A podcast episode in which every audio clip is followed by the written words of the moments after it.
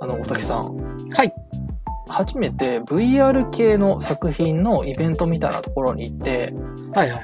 僕が言ったのは、その作品自体は見れ直接見れてなくて体験できなかったんですけど、VR に関するトークイベントみたいな部分だけ聞いたっていう感じで、 VR に関するアートのトークセッションみたいな。そうですね。なんかまあ、その展覧会で出してる人の作品をのトークみたいなところをしていて、僕個人としては、あんまりその VR そんな興味なくて、うん。たまに使ったりはするけど、言うてそれぐらいのもので、めちゃくちゃなんか興味があってとかもでもないし、作品で使おうかっていうところまで全然思っていなかった。僕も結構疎いですね。ただまあなんかそこに可能性があるっていうのは全然わかるけど、まあうんうん単純になんか自分が扱えるものとして遠いものみたいなはいはい。それは技術的な部分っていうよりかは、なんていうか、まあ、体感感覚的に作品として使えるかどうかみたいな部分で、まだ違うかなっていうのがあった。そういう意味で、そこそこの興味の状態だったんですけど、はいはい。トークを聞いていくと、僕が思っていた VR 像と必ずしも一致しないことがちょっと分かってきて、はいはいはい。 VR の正解って、VR をつけた時に見る映像によって没入していくはいはい。ゴーグルをつけて、なんか、ジェットコースターの道路とかありますよね。うんうん。その映像の方にの世界にがっつり入ってくっていう状況が VR の正解。で、それがある意味スタート地点みたいなものだと思ってて。はいはい。で、今の現状として、見てるとき、ところの、で、ノイズが発生する。うまくその入り込めないみたいなことがあるから、そこは技術的な部分でどんどん減らしていくっていう方向性になるんだろうなって思ってたんですよ。はいはい。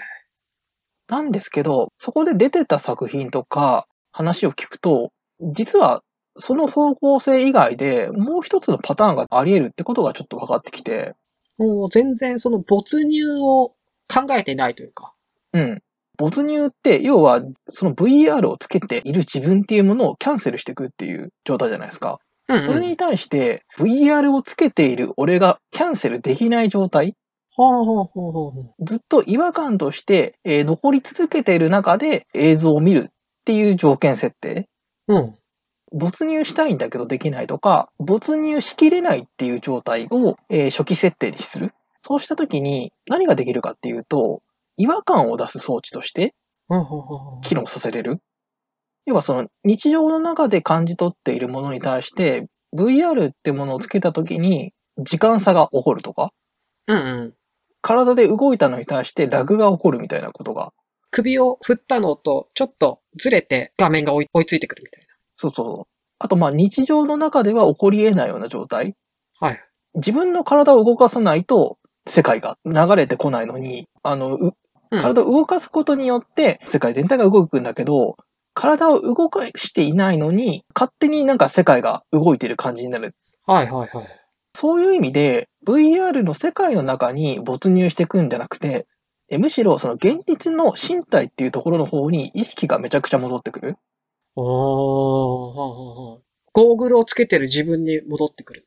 そう、キャンセルされているものとしての自分の身体っていうものの条件設定に違和感というか別の条件設定を提示されたときによりクリアに理解できる。うんうん。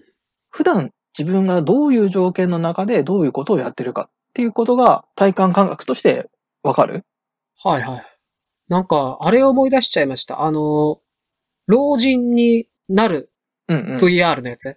VR ってか、あれは AR なのかなあの、現実の世界が、視界が狭くなって、ぼやけて見えて、で、手足も動きにくくすんだからなんかして、うんうん老人になるとこんくらい生活しづらいですよみたいなの体験させるやつありますよね。うんうん。だから割とそれに近い方向性で、それをもうちょっとそのいろんなバリエーションとして出していくことができて、少なくともその前提としてあるのが、VR をしている自分っていうものが確保されてる。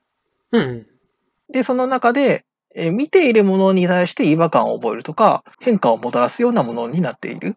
うんうん。っていうモデルと、そうではなくて、その見ている自分っていうもの自体がもうキャンセルされていて、その VR の世界の中に存在する自分になるかっていう、体がどこにあるかっていう感じですかね、いいわば。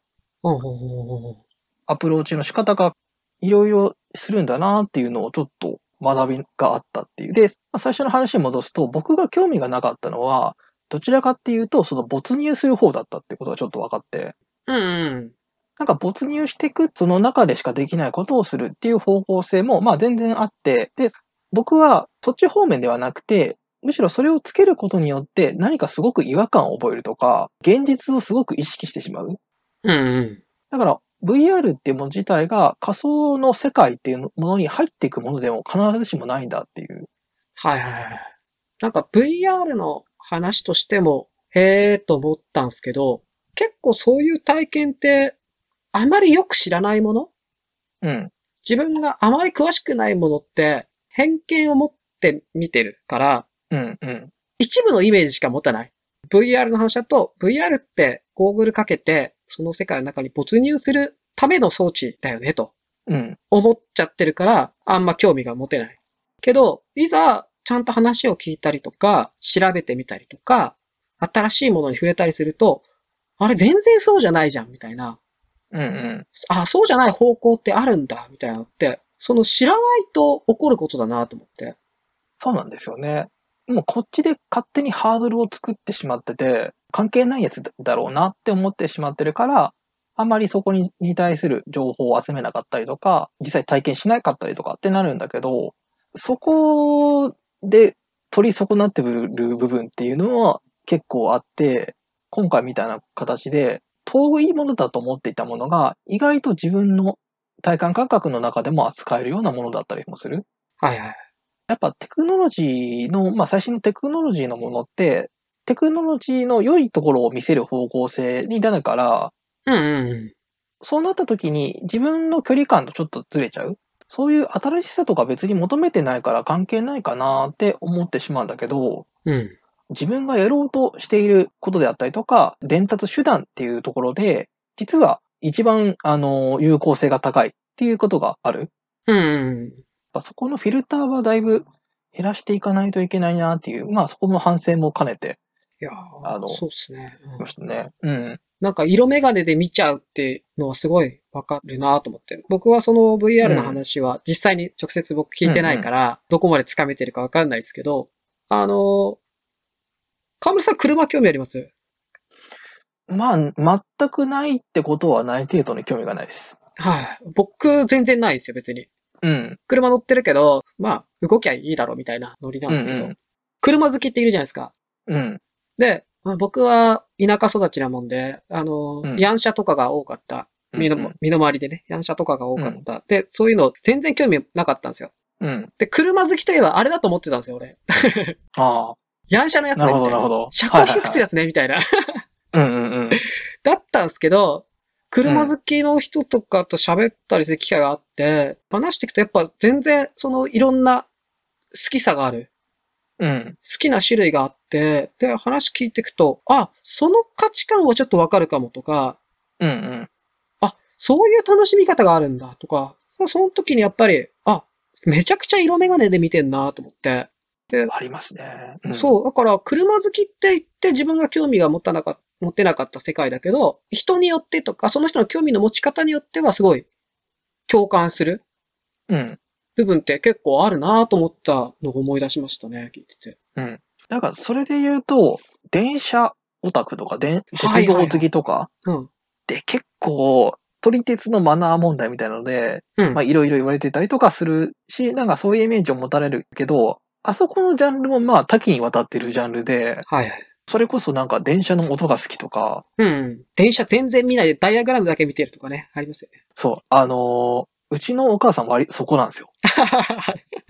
あの、電車乗らなくて、なんか時刻表の本みたいなやつがあって、はいはい。あれでうまいこと乗り、乗っていくっていうルートを見つけるのが好きっていう。はいはいはい。いるんですよね。そう。いや、だって、で、電車じゃないじゃんって思うんですけどね。それも一応、鉄道オタクなんですかね。うん。だからなんかあれはなんかあれですね。ううまいことをやるっていう旅の段取りを組むのが好きで、移動してること自体はなんかもうシミュレーションされてるらしいので、脳内で。はいはいはい。だから、その設計をすること自体が一つの旅を作ってる、旅をしてるっていうのを、あの、すごいコンパクトにしたっていう、まあなん か、楽しいんでしょうねっていう。